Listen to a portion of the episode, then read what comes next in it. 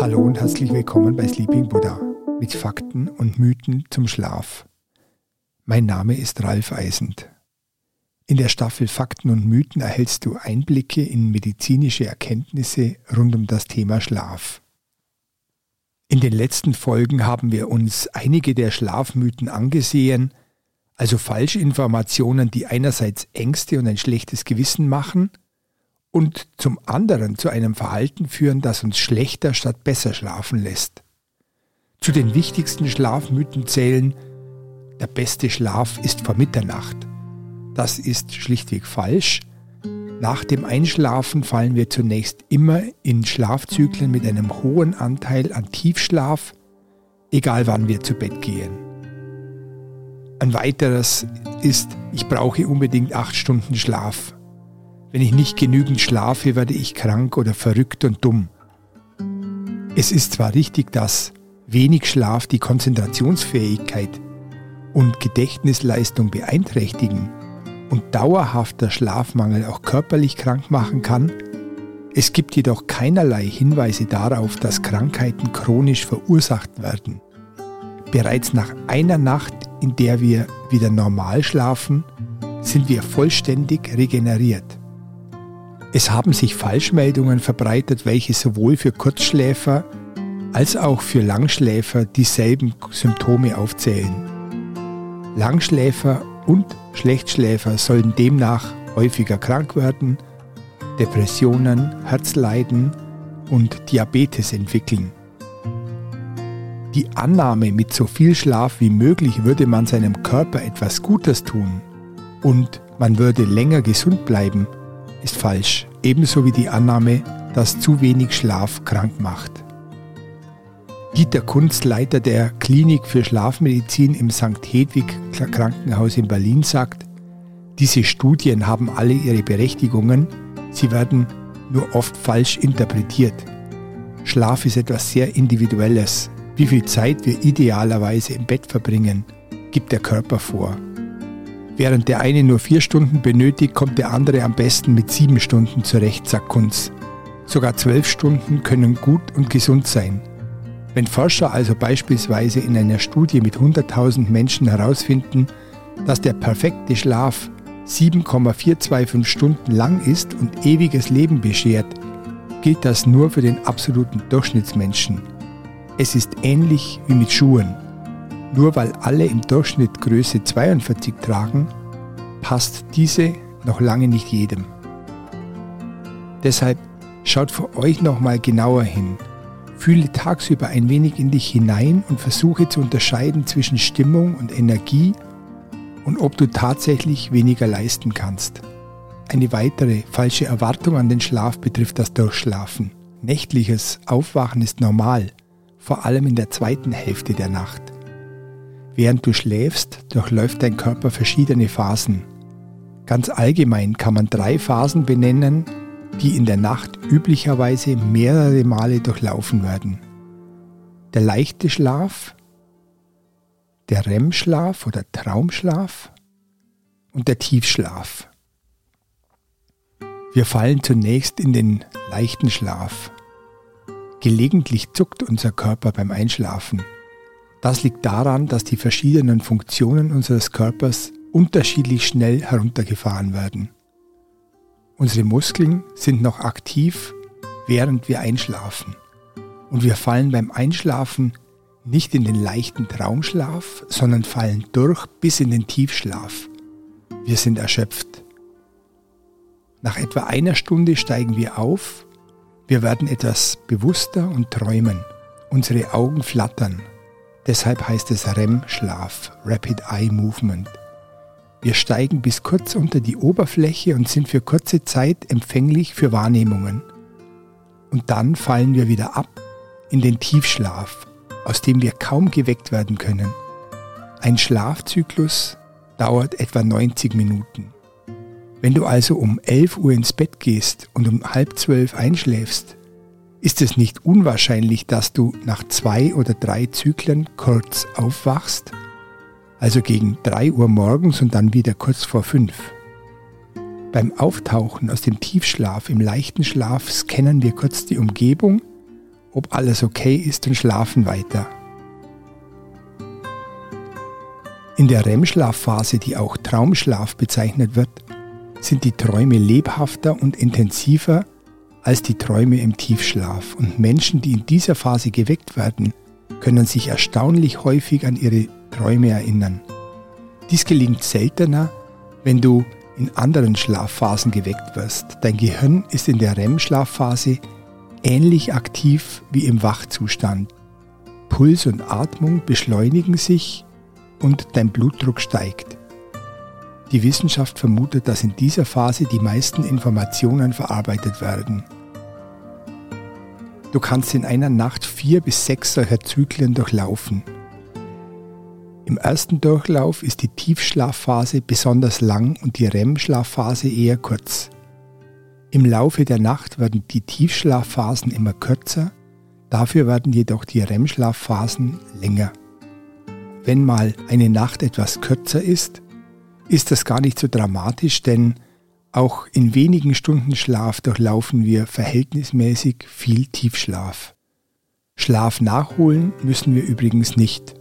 Wenn du eine Nacht schlecht geschlafen hast, musst du das nicht durch mehr Stunden Schlaf in der nächsten Nacht gut machen. Und du solltest auch kein Nickerchen machen am nächsten Tag, wie ein Mittagsschlaf oder abends vor dem Fernseher. Du solltest nach einer schlechten Nacht den Schlafdruck für die nächste Nacht aufbauen und dann erst bei ausgeprägter Müdigkeit zu Bett gehen. Mit diesem Verhalten stabilisierst du deinen Schlaf langfristig. Ich habe letzte Nacht im Bauch der Erde geschlafen, in einer Sandsteinhöhle im Wolkensteiner Berg bei Stein am Rhein, während es draußen geschüttet hat. Ich bin trocken geblieben und hatte eigentlich vor, in drei bis vier Etappen über Konstanz und Friedrichshafen am Bodensee entlang bis nach Lindau zu wandern. Habe mich in der Nacht aber anders entschieden. Ich habe Sehnsucht nach den Bergen und möchte schnellstmöglich nach Lindau und von dort auf dem Weitwanderweg Maximiliansweg ins Gebirge. Jetzt habe ich es eilig und packe rasch meine sieben Sachen in der Höhle zusammen und laufe hinunter an den Hafen von Stein am Rhein. Ich nehme die Fähre nach Konstanz über den Untersee und in Konstanz nehme ich das Schiff nach Lindau mit Stopp in Meersburg und Friedrichshafen. Vom Schiff aus habe ich atemberaubende Ausblicke über den See auf die Alpen. Im Süden erhebt sich das Alpsteinmassiv über dem Appenzeller Land. Ich freue mich, dass ich mich dazu entschieden habe, das Schiff zu nehmen. Es ist bereits später Nachmittag, als die Fähre in den Lindauer Hafen einläuft. Den Lindauer Löwen kenne ich seit Kindertagen. Er ist neben dem Leuchtturm das Denkmal, das die Lindauer Hafeneinfahrt charakteristisch prägt. Diese ist Wahrzeichen der Stadt Lindau und die schönste Hafeneinfahrt am gesamten Bodensee. Der Löwe besteht aus Sandstein, ist 6 Meter hoch und wiegt gut 50 Tonnen. Der Löwe ist auch eine Symbolfigur des Freistaats Bayern und wurde in unterschiedlichen Formen verewigt. Er ist Bestandteil des bayerischen Staatswappens ziert viele Denkmäler. Ich gehe von Schiff und während die Sonne über dem See bald untergeht, spaziere ich am Seeufer entlang Richtung Bregenz und finde einen Steg, auf dem ich über Nacht bleiben kann. Ich gehe auf den Holzplanken bis ganz ans Ende des Stegs auf den See hinaus. Ich setze den Rucksack ab, setze mich, lasse die Füße über dem Wasser baumeln und starte die Tonaufnahme für die heutige Folge. dass wir besonders auf das Glitzern von Wasseroberflächen ansprechen, ist ein Überbleibsel aus unserer Evolution. Einst war es für den Menschen wichtig, Trinkwasser in offenen Landschaften auch auf große Distanz hinweg zu erkennen.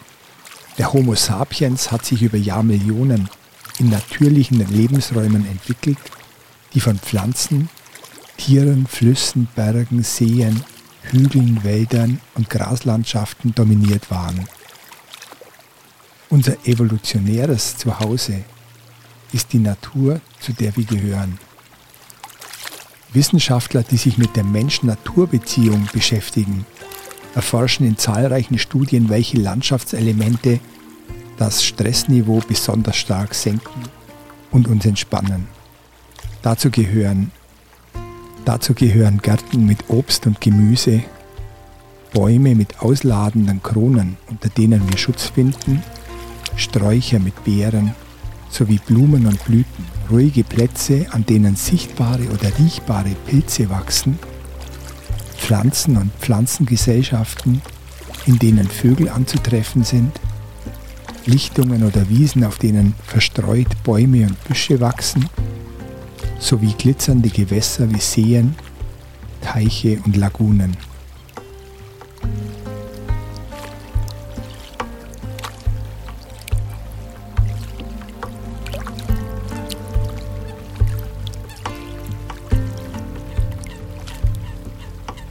Fantasiereisen sind eine einfache Methode, um abends im Bett gedanklich abschalten zu können, schreibt Professor Riemann in seinem Ratgeber. Man kann den negativ getönten Gedanken, die einen am Einschlafen hindern, positive Vorstellungen entgegensetzen.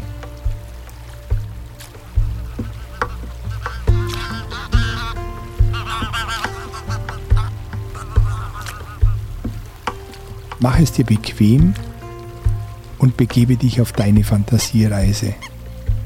Schließe die Augen und höre auf deinen Atem.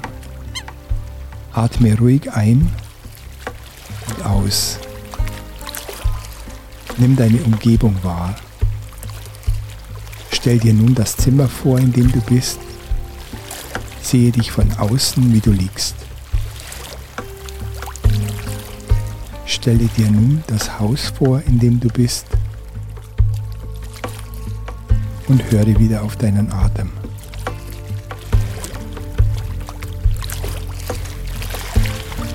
Du begibst dich jetzt auf deine Reise, schwebst über dein Haus, siehst unter dir dein Dorf, deine Stadt, die Felder und fliegst immer weiter weg. Lass alles hinter dir zurück, atme dabei tief ein und wieder aus. Du schwebst hinaus zu den Wolken und darüber hinweg. Du kommst zurück zur Erde und bist jetzt am See, lässt dich nieder auf den warmen Holzbohlen des Stegs. Spüre deine Hände, lass deine Daumen über deine Handflächen und Finger streichen. Versuche dir den Geruch des Windes, der über den See streicht, vorzustellen. Rieche und spüre den warmen Wind, der über deinen Körper weht. Schließe die Augen und nimm einen tiefen Atemzug, ganz tief in den Bauch hinein und atme anschließend durch deinen Mund wieder aus. Atme weiter tief in den Bauch ein und durch den Mund aus. Tief einatmen und langsam durch den Mund ausatmen. Atme ruhig weiter und entspanne dabei alle Muskeln. Entspanne dich tiefer mit jedem Ausatmen. Du hast heute viel geleistet. Du hast heute viel gesehen und gehört. Jetzt ist deine Zeit, um dich zu entspannen. Du hast heute viel nachgedacht, geredet und erledigt. Du hast dir jetzt Ruhe verdient. Du hast viel gearbeitet und bist weit gelaufen. Für heute hast du genug getan. Du kannst jetzt ruhig alle Muskeln entspannen und die Ruhe genießen.